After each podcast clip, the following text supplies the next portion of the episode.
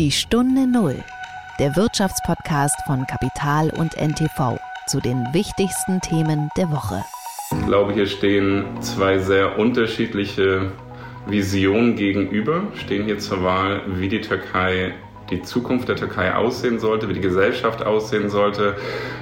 Ich selber habe die Befürchtung, dass die EU derzeit nicht genau weiß, wie sie eigentlich auf die Opposition zugehen würde. Das heißt, ähm, Probleme, die ja auch oftmals von Erdogan auch gar nicht zu Unrecht der EU gegenüber vorgeworfen wurde, dass dies auch weiterhin eine, ein Problem darstellen wird. Es ist Freitag, der 12. Mai und wir wollen wieder gemeinsam starten in eine neue Folge der Stunde Null. Herzlich willkommen. Mein Name ist Nils Kreimeier und ich bin Redakteur des Wirtschaftsmagazins Kapital. Die wichtigste Wahl des Jahres. So hat es die britische Wirtschaftszeitschrift Economist zuletzt auf ihrem Cover geschrieben und gemeint war oder ist die an diesem Wochenende stattfindende Parlaments- und Präsidentenwahl in der Türkei. Tatsächlich kann man sagen, dass da eine, eine Zeitenwende ansteht. Also diese lange und auch ökonomisch immer problematischere Herrschaft von Präsident Recep Tayyip Erdogan könnte an diesem Wochenende tatsächlich zu Ende gehen. Und äh, darüber, was das für uns bedeutet, für Europa, aber auch für die Wirtschaftspolitik in der Türkei, die ja eng auch mit Deutschland verknüpft ist, habe ich mit Janis Tessmann gesprochen. Er leitet das Istanbuler Büro der Stiftung Mercator. Das war die Woche. Auf Hauptversammlungen Einige von Ihnen, äh, liebe Zuhörerinnen und Zuhörer, kennen das sicherlich, auch von persönlicher Teilnahme.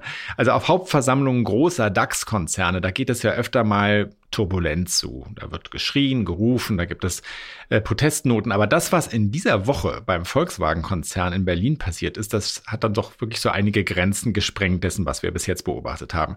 Es flogen Tortenstücke in Richtung Aufsichtsrat, Aktivisten wedelten da mit so scheinbar blutbesudelten äh, Geldscheinen, also die so rot eingefärbt waren, so dass es aussah, als wären sie mit Blut besudelt. Eine junge Frau protestierte oben ohne. Und das Ganze, äh, was sich da abspielte, hatte so verschiedene Hintergründe. Es ging natürlich einerseits äh, um den Klimawandel und um den Vorwurf an den Konzern, dass er sich dem nicht äh, entschieden genug äh, entgegenstellt mit seinen Produkten. Aber es ging vor allem auch um Menschenrechte. Volkswagen äh, wird von diesen Kritikern vorgeworfen, der chinesischen Regierung im Grunde zur Seite zu stehen dabei, wie sie äh, die uigurische Minderheit in der Provinz Xinjiang brutal unterdrückt. Der deutsche Autokonzern äh, unterhält in dieser Provinz ein Werk und dort, so behaupten es zumindest die Kritiker, findet auch Zwangsarbeit äh, unter Uiguren statt. Das Interessante an dieser ganzen Geschichte äh, war, es blieb nicht bei diesen Protesten, denn diese Art von Protesten, also sozusagen mit so etwas mehr Ausdruckskraft, das kennt man eigentlich äh, von Hauptversammlungen, hat es in der Vergangenheit immer mal wieder gegeben und der Konzern konnte das dann normalerweise so ein bisschen so als, als Widerstand von radikalen Spinnern abtun äh, und sich damit seinen sonstigen Aktionären dann wieder zusammentun und die Reihen schließen. Diesmal aber haben sich die Vertreter der großen Fondsgesellschaften genauso in ziemlich deutlichen Tönen vom Konzern abgegrenzt abgegrenzt und haben sich im Grunde genommen wenn auch nicht mit Tortenstücken, aber diesen äh, äh, Protest angeschlossen. Es wurde da Transparenz vom Konzern gefordert, eine unabhängige Prüfung der Lage in China und, und vieles mehr. Und das ist für die Konzernführung natürlich nicht mehr ganz so einfach wegzustecken. Das kann man nicht einfach so wegwischen. Und es zeigt auch so ein bisschen, ähm, vor welchen Problemen ein Konzern wie Volkswagen auf solchen Veranstaltungen wohl auch in den kommenden Jahren stehen wird. Und da gibt es ein Zauberwort oder wenn man so will, ein Zauberkürzel, das dafür steht und das heißt ESG. E für Environmental, S für Social und G für Governance. Und da geht es um die Verpflichtung der Fondsgesellschaften zu Anlagekriterien, die in Fragen von Umwelt, also Environment, äh, Sozialen, Social und, und der Unternehmensführung, also Governance, unbedenklich sind. Ähm, die Berichtspflicht zu diesen Kriterien wird in den kommenden Jahren in vielen Bereichen verbindlich werden für die großen Konzerne, für börsennotierte Konzerne. Und insofern ist es für viele Unternehmen womöglich schon eine ganz gute Prüfung, da jetzt schon so in die Mangel genommen zu werden. Man muss ja nicht immer gleich mit Torten werfen. Die Stunde Null. Das Gespräch. An diesem Sonntag wird in der Türkei gewählt und äh, Europa, wenn nicht sogar die Welt, schauen mit großer Spannung auf diese Entscheidung. Im Mittelpunkt des Interesses steht vor allem die Präsidentenwahl. Es wird auch das Parlament gewählt, aber der ganz große Fokus der Aufmerksamkeit liegt eigentlich auf der Wahl zum Präsidenten. Und der bisherige noch amtierende Staatschef äh, Recep Tayyip Erdogan, der das Land seit 20 Jahren in diversen Funktionen regiert, könnte, so zeigen es die Umfragen, die Macht verlieren. Sein wichtigster Gegenkandidat heißt Kemal Kilic Daroglu. Und das Ganze ist aus ökonomischer Sicht deswegen spannend, weil die Türkei ja eine wirklich große Wirtschaftsmacht zwischen Europa und Asien ist und da so eine gewisse Schlüsselrolle ausübt. Übrigens auch äh, was den Krieg in der Ukraine angeht und den russischen Überfall auf die Ukraine, versucht die Türkei also eine Mittelposition einzunehmen. Und äh, Erdogan hat das Land, so sagen es zumindest viele Kritiker, in den vergangenen Jahren in einen ökonomischen Abwärtsstrudel geführt. Die Inflation erreicht derzeit Rekordwerte, die man sich bei uns kaum vorstellen kann, liegt immer noch so bei 40 Prozent. Das ist allerdings nur die offizielle Zahl. Äh, viele Beobachter sagen, die echte Inflation liegt deutlich höher. Kapital wandert aus dem Land ab, die Korruption grassiert und die äh, Beziehungen zur Europäischen Union, der die Türkei ja eigentlich mal beitreten wollte, sind wirklich auf einem Tiefpunkt angelangt. Und über all das äh, habe ich mit Janis Tessmann gesprochen. Er leitet das Istanbuler Büro der Stiftung Mercator. Das ist eine gemeinnützige private Stiftung, die sich unter anderem mit politischer Analyse beschäftigt. Herzliche Grüße, Janis Tessmann nach Istanbul. Vielen Dank für die Einladung. Herr Tessmann, wenn man in äh, die aktuelle oder die, ich glaube, es ist die letzte Ausgabe des Economist schaut, dann schreiben die vorne auf die Titelseite die wichtigste Wahl des Jahres. Und gemeint damit ist tatsächlich die jetzt bevorstehende Parlaments- und Präsidentenwahl in der Türkei. Ist das eine Einschätzung, die Sie teilen, dass diese Wahl eine so enorme Bedeutung haben wird?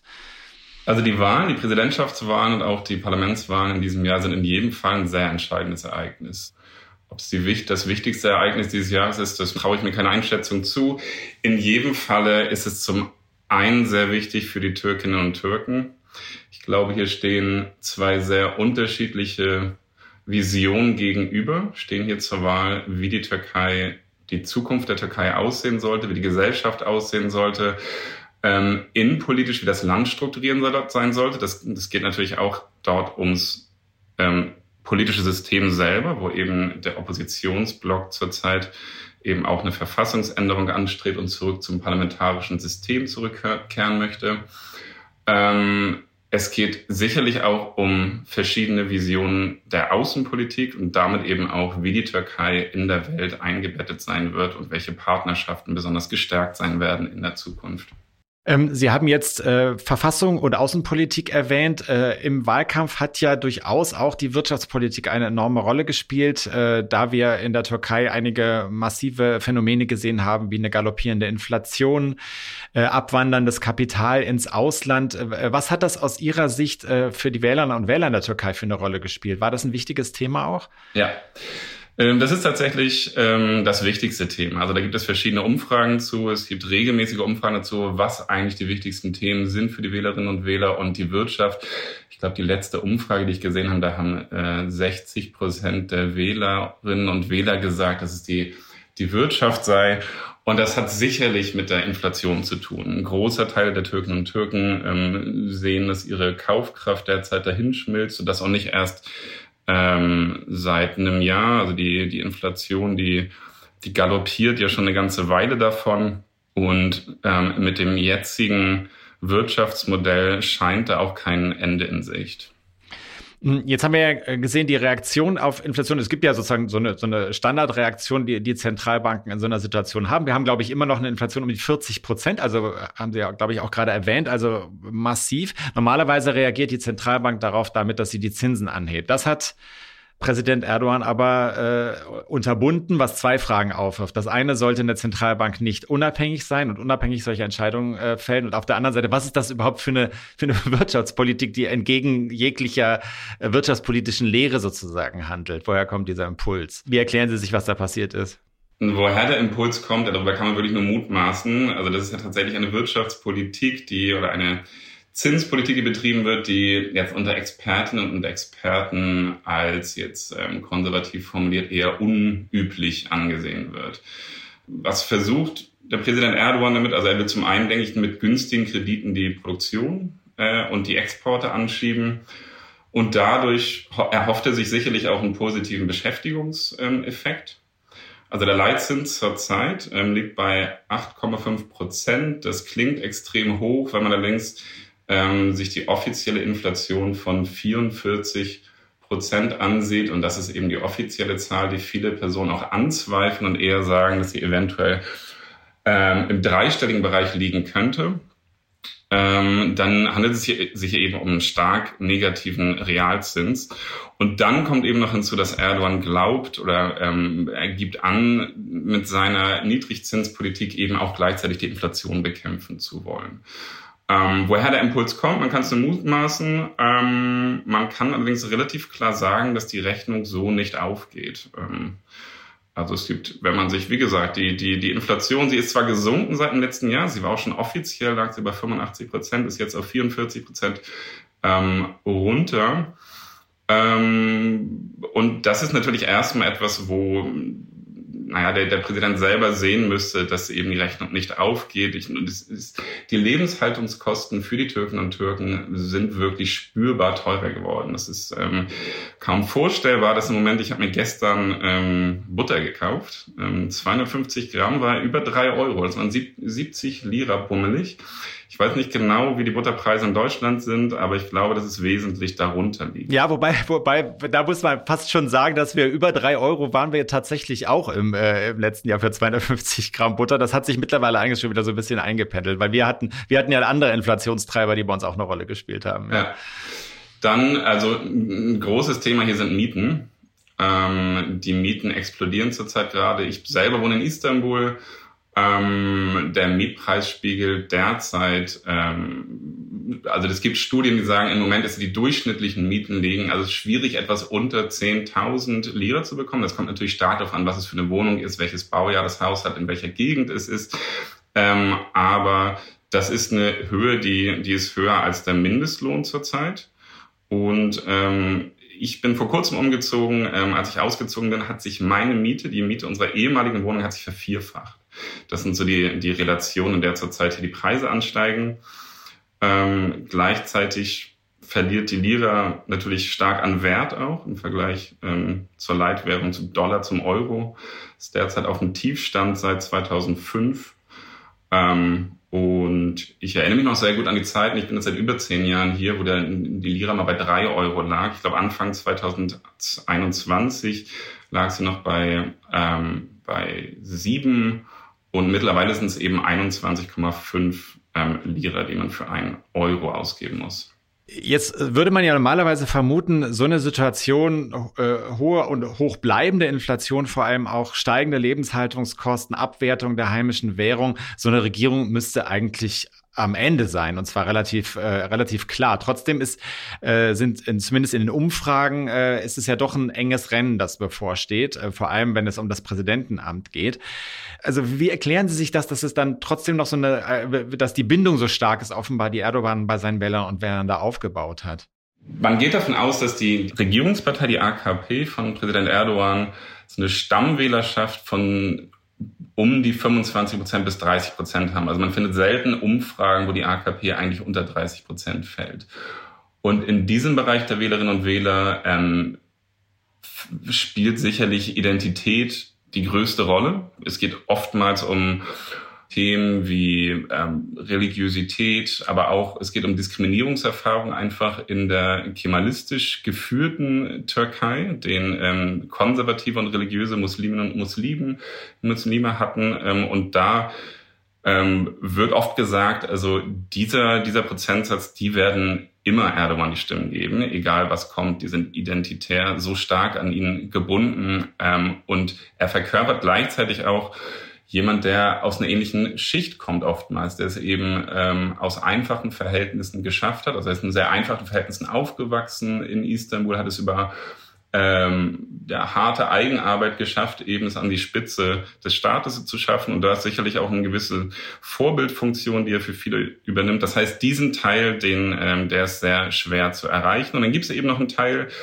ähm, der bisher ihm die Stimme gegeben hat, vor allen Dingen, denke ich mal, weil er einfach eine sehr gute Bilanz auch wirtschaftlich in den ersten Regierungsjahren hingelegt hat. Also das wird ja oft darauf verwiesen, dass die Türkei einfach zweistellige Wachstumszahlen hatten, gerade am Anfang ähm, der Anfang 2000er Jahre. Ähm, Erdogan hat die Inflation sehr erfolgreich bekämpft zunächst. Ähm, Er hat dafür gesorgt, dass bestimmte Sozialdienstleistungen ähm, für alle Bevölkerungsgruppen erreichbar waren. Er hat auch geschafft, die alltägliche Korruption stark zu bekämpfen. Das wird ihm bis heute immer noch ähm, ähm, dafür wird er eben noch gefeiert unter seinen Anhängerinnen, aber auch darüber hinaus. Und er ist eben ein Mensch, der sehr pragmatisch ähm, tatsächlich ähm, den Bürgerinnen und Bürgern geholfen hat. Also ein, ein Beispiel beispielsweise ist jetzt, als er Bürgermeister von Istanbul zunächst mal war, ähm, gab es ein riesen Müllproblem auch. Und es gab zum Beispiel, ich kriege das immer noch erzählt von vielen, dass man, wenn man über Gold, übers Goldene Horn gefahren ist, ähm, also eben diese, diese schöne ähm, Wasserstraße, die vom Bosporus abgeht ähm, und sozusagen die historische Altstadt trennt vom Rest der, der Stadt. Ähm, wenn man darüber gefahren ist, da wurden in den Bussen wurden stets die Fenster zugemacht, weil das Goldene Horn super gestunken hat. Und das war tatsächlich so ein, da, ist, da, da, da hat der Erdogan ähm, sehr erfolgreich in relativ kurzer Zeit dafür gesorgt, ähm, dass das Wasser sauber wurde. Und das sind so, das sind bestimmte Dinge, die traut man ihm zu. Sagt man eben, er ist, wenn es jemand schafft, dann schafft er es. Offensichtlich scheint ja aber trotzdem auch dieser etwa ein Teil dieses Mythos etwas verblasst zu sein, auch angesichts der der, der wirtschaftspolitischen Lage. Äh, und der äh, Opposition ist es ja gelungen, sich hinter einem Kandidaten, nämlich hinter Kemal Kılıçdaroğlu, zu äh, versammeln. Und äh, glauben Sie, dass sich dadurch auch bei einem möglichen Sieg der Opposition bei dieser Wahl äh, auch, auch der wirtschaftspolitische Ansatz ändern wird? Also gibt es, ist da tatsächlich mit, ne, mit einer Zeitenwende sozusagen zu rechnen? Ähm, also Kemal Kılıçdaroğlu, der wird ja oft als der Anti-Erdogan oder auch der, das Gegenmodell zu Erdogan bezeichnet. Das liegt sicherlich auch an seiner einfach Persönlichkeit. Er ist eben ähm, ruhig, auf besonnen, auf Ausgleich bedacht, ähm, kommt aus der Verwaltung, ähm, also so ein bisschen das Gegenteil vom Temperament auch einfach. Und er hat es nun geschafft, dieses Sechserbündnis zusammenzubringen, was sehr divers ist und da gibt es ziemlich ähm, kompetente Personen im Bereich der Wirtschaft. Also von der I-Partei, der sogenannten Guten Partei, da gibt es den Bilge Yilmaz, ähm, der lange Zeit gehandelt wurde als jemand, der in einer möglichen oppositionsgeführten Regierung eine wichtige Rolle spielen konnte. Er selber ist ähm, Wirtschaftswissenschaftler, Professor in, in den USA. Und dann gibt es noch den ehemaligen Wirtschaftsminister Ali Babacan, ähm, der eigentlich unter der AKP-Regierung berühmt geworden ist und dann ähm, später seine eigene Partei mit anderen ge gegründet hat, die Deva-Partei. Und ähm, es sieht im Moment so aus, also Kılıçdaroğlu hat gesagt, dass der Ali Babacan eben in Zukunft für die Wirtschaft verantwortlich sein wird. Und die, es wurde auch Anfang des Jahres so ein Konsenstext der sechs Parteien veröffentlicht. Ähm, da stehen eben Details über die Wirtschaftspläne, Finanzen und Beschäftigung drin. Und die Ziele sind zunächst mal wirklich die Bekämpfung der Inflation, die soll einstellig werden ähm, innerhalb von zwei Jahren. Ähm, es geht um Stabilität der türkischen Lira. Ähm, die durchschnittliche Wachstumsrate des Landes soll stets über fünf Prozent liegen. Das sind nun erstmal Ziele, ähm, die man auch so erwarten würde, sage ich mal. Ähm, Arbeitslosigkeit soll auch einstellig werden, die liegt zurzeit bei zehn Prozent. Ähm, was sie dafür machen wollen, da gehen sie auf einiges ein. Und ich würde mal sagen, das sind, ähm, wenn man es zusammenfassend sagen müssen, zum, möchte zum einen die Rückkehr zur wirtschaftlichen Orthodoxie, also die Normalisierung sozusagen der Wirtschaftspolitik, wie wir sie verstehen würden. Ähm, da sprechen sie die makroökonomische Stabilität an, ähm, schrittweise Beseitigung von schwarzen Löchern im Haushalt. Also da ähm, haben sie insbesondere ins Visier genommen, die öffentlich-privaten Partnerschaftsmodelle, die ähm, Erdogan ins Leben gerufen hat. Sehr viele seiner Großprojekte eben sind öffentlich-private Partnerschaften mit Einkommensgarantien eigentlich für den privaten Sektor, was eben im Endeffekt ähm, der Steuerzahler dann zu zahlen hat. Ähm, Sie sprechen ebenso von Entscheidungsprozessen, die Sie stärker institutionalisieren wollen, ähm, inklusiver gestalten wollen und eben Haushaltsdisziplin gewährleisten wollen und dort auch die öffentliche Verschwendung sozusagen bekämpfen wollen. Das ist das eine. Zum anderen sprechen Sie eben über Strukturreform, wie Sie ähm, Institutionen, Gesetze neu aufstellen wollen. Da, da sprechen Sie von einer Neufassung des öffentlichen Vergaberechts beispielsweise. Ähm, die Zentralbank soll unabhängig werden, auch das Statistikinstitut soll wieder eine autonome Institution werden. Das eben ähm, die, die habe ich schon am Anfang erwähnt, dass eben die Zahlen des Statistikinstituts auch was die Inflation angeht, ähm, sehr stark hinterfragt wird von vielen, ob das so ähm, richtig ist. Und sie sprechen eben auch von einer unabhängigen Justiz. Und ich glaube, das wird vor allen Dingen sehr wichtig sein, um wieder Glaubwürdigkeit auch in den türkischen Markt herzustellen. Also was Sie da beschreiben, ist ja im Grunde genommen so ein bisschen eine Abkehr von dem, äh, was wir kennengelernt haben als das System Erdogan, also eine starke Verquickung zwischen Staat und Privatwirtschaft, aber auch so eine schwindende Unabhängigkeit der Institutionen wie der Zentralbank beispielsweise. Ähm, jetzt stellt sich mir so ein bisschen die Frage, bei so einer breiten Kooperation von so unterschiedlichen Parteien, die ja in dieser Opposition da antreten, ist das denn tatsächlich glaubwürdig, dass, äh, dass die sich dann auch von, von äh, ja, diesen Machtpositionen eigentlich trennen, die damit ja auch verbunden sind. Es ist die Plattform, auf der sich diese sechs Parteien getroffen haben, auf die sich geeinigt haben. Und insgesamt wurden drei dieser Konsenspapiere unterzeichnet von allen. Nun kann man natürlich nur mutmaßen, aber ähm, es scheint glaubhaft zumindest, dass sie ähm, die Institution stärken wollen und die unter Erdogan gelitten haben. Und dazu zählt eben das Thema Rechtsstaatlichkeit, Transparenz, auch Rechenschaftspflicht, also Gewaltenteilung. Das sind Themen, auf die sie sich geeinigt haben und ähm, wenn man bedenkt, dass es eben sechs Parteien sind aus sehr unterschiedlichen Strömungen, die sich ja auch in Zukunft brauchen werden, das heißt, sie sind ähm, selbst sehr divers. Das heißt, ähm, ich glaube, im Kern, was sie derzeit zusammenhält, ist eben dieses Thema, ähm, die Wiederherstellung der, der demokratischen Institutionen, der Rechtsstaatlichkeit. Ähm, deswegen würde ich davon ausgehen, dass sie diesen Pfad auch ähm, weiter fortsetzen werden.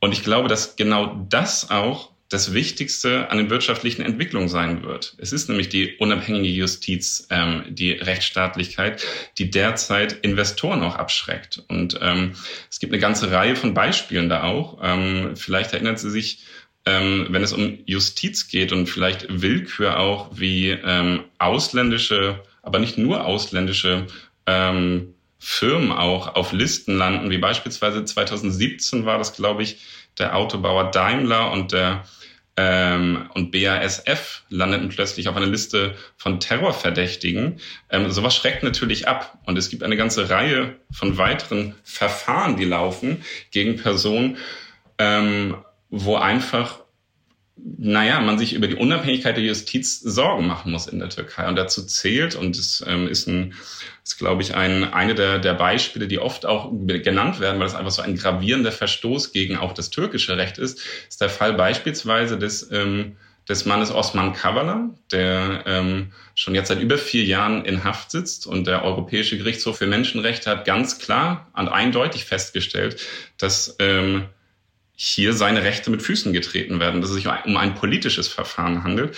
Und ich glaube, dass, ähm, naja, vielleicht die Regierung Erdogan hiermit ein Signal in das oppositionelle Lager vielleicht senden möchte. Aber natürlich sendet das auch ein fatales Signal ähm, in Richtung Unternehmen, die eventuell in Betracht ziehen, ähm, in die Türkei zu ähm, investieren.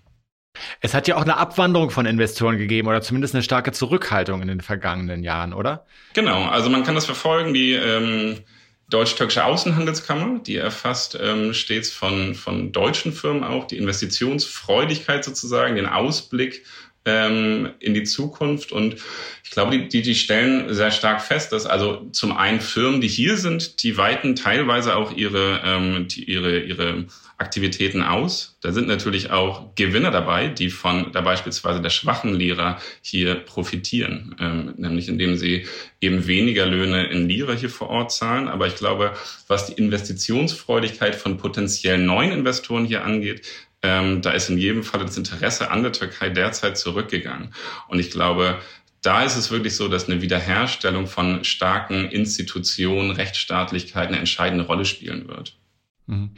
Ähm, jetzt haben wir ja in den ersten Jahren der äh, ähm, Regierung Erdogan eine Annäherung zwischen Türkei und der Europäischen Union beobachtet. Das hat dann so Schritt für Schritt eigentlich Jahr für Jahr abgenommen. Eigentlich hatte man das Gefühl, jedes Jahr nehmen die Spannungen zwischen, äh, äh zwischen dem Land und, und, und der, der Gemeinschaft äh, zu jetzt wieder. Ähm, ist denn das etwas, wo Sie auch eine, äh, eine Hoffnung besteht, dass das bei einem Regierungswechsel sich ändern würde? Also ich glaube, es gibt Bereiche, die werden besser werden Es gibt Bereiche, die ähnlich bleiben und dann könnten auch neue Probleme kommen. Also ein Bereich, was in jedem Falle sich verbessern wird. Und ich habe ja schon auf dieses Konsenspapier der sechs Parteien, der Oppositionsparteien hingewiesen. Da ist in jedem Falle ein Fokus auf eine Reinstitutionalisierung der Außenpolitik. Also das Außenministerium soll wieder eine stärkere Rolle spielen. Das heißt, es wird weniger personalisiert sein, wenn es um bilaterale Beziehungen zu Deutschland, aber auch zur EU geht. Ähm, ich glaube, dass es stilistisch einen sehr großen Unterschied machen wird. Das würde ich zunächst mal als eine sehr positive Entwicklung ansehen. Auch hat sich das Oppositionsbündnis darauf festgelegt, den EU-Mitgliedschaftsprozess ähm, wieder ernster zu verfolgen. Ähm, auch das halte ich für glaubhaft. Aber dann gibt es natürlich viele Bereiche, wo auch das Oppositionsbündnis eine ähnliche Politik verfolgen würde. Ich glaube auch das Oppositionsbündnis, wenn es denn in der Macht wäre, hätte Probleme beispielsweise mit der mit den Aktivitäten der USA in Syrien oder wenn es um die Hoheitsgewässer im Mittelmeer geht oder den Zypern-Konflikt. Ähm, da gäbe es wahrscheinlich, und da muss man auch wieder sich dran erinnern, dass natürlich auch nationalistische Parteien in dem Sechsterbündnis sind, da gäbe es wahrscheinlich eine ähnliche Position wie die der jetzigen Regierung.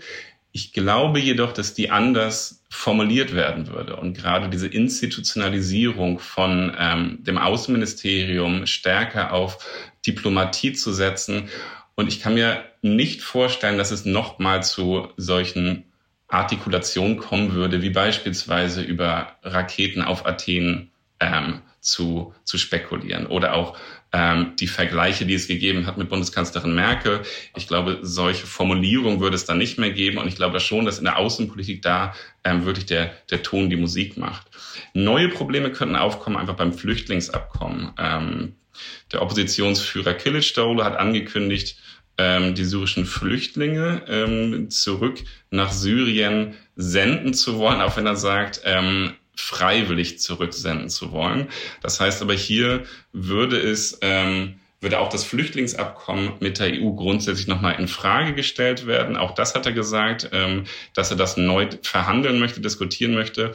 Und ich glaube, da gibt es relativ wenig Appetit in Brüssel, ähm, da nochmal dieses Kapitel aufzumachen. Das heißt, hier könnten neue Probleme entstehen. Mhm. Das wirft ja auch so ein bisschen so die, die Frage auf. Sie haben gesagt, es könnte ein Interesse daran geben, den Beitrittsprozess zur Europäischen Union wieder anzuwerfen. Das ist ja dann auch eine Sache, die von zwei Seiten abhängt. Nicht nur von, von der Position der, der, der Türkei, sondern auch von der Reaktion der Europäischen Union. Also auch da ist ja, äh, war ja in der Vergangenheit nicht immer die allergrößte Begeisterung sozusagen für diese, für diese Perspektive. Ganz genau. Absolut. Ähm, ich glaube, dass es zunächst mal ein Fenster der Möglichkeiten geben könnte, in, im Falle eines Oppositionsgewinns ähm, und es dann sehr stark vom guten Willen beider Seiten abhängen wird, inwie, inwiefern man wieder stark aufeinander zugeht.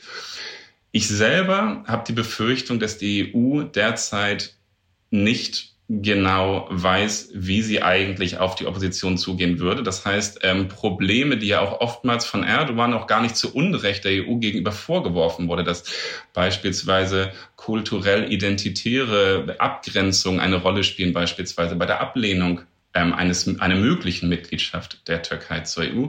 Ähm, ich glaube, dass dies auch weiterhin eine, ein Problem darstellen wird. Und ähm, ich hoffe sehr, dass auch dort ähm, die EU-Mitgliedstaaten ähm, Schritte auf die potenziell neue Regierung zumachen würde. Aber das hängt, wie gesagt, von beiden Seiten ab. Und ich glaube, da gibt es ein paar ähm, low-hanging fruits, ähm, die auch die Regierung ähm, in der Türkei machen könnte. Ich denke, dazu zählt zum einen die Unterzeichnung ähm, der schwedischen NATO-Mitgliedschaft. Das Veto könnte relativ schnell zurückgenommen werden. Ähm, und ich denke, dann wäre es auch sehr stark der Ball in der Hälfte der EU, eben auch Angebote an die Türkei zu machen. Und das wäre meine starke Hoffnung. Es steht uns auf jeden Fall eine sehr spannende Wahl bevor. Äh, Herr Tessmann, wissen Sie denn schon, wo Sie das äh, verfolgen werden äh, äh am, am kommenden Wochenende?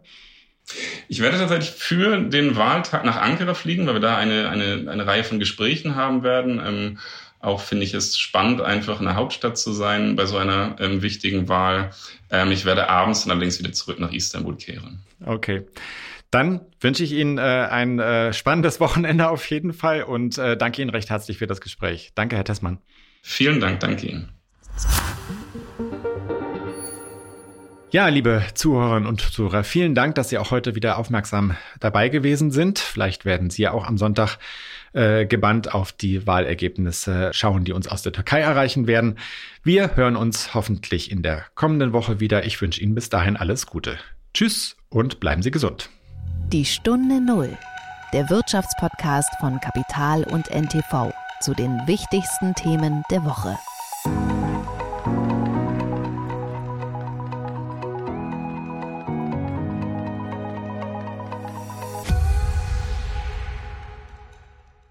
Dieser Podcast ist eine Produktion der Audio Alliance.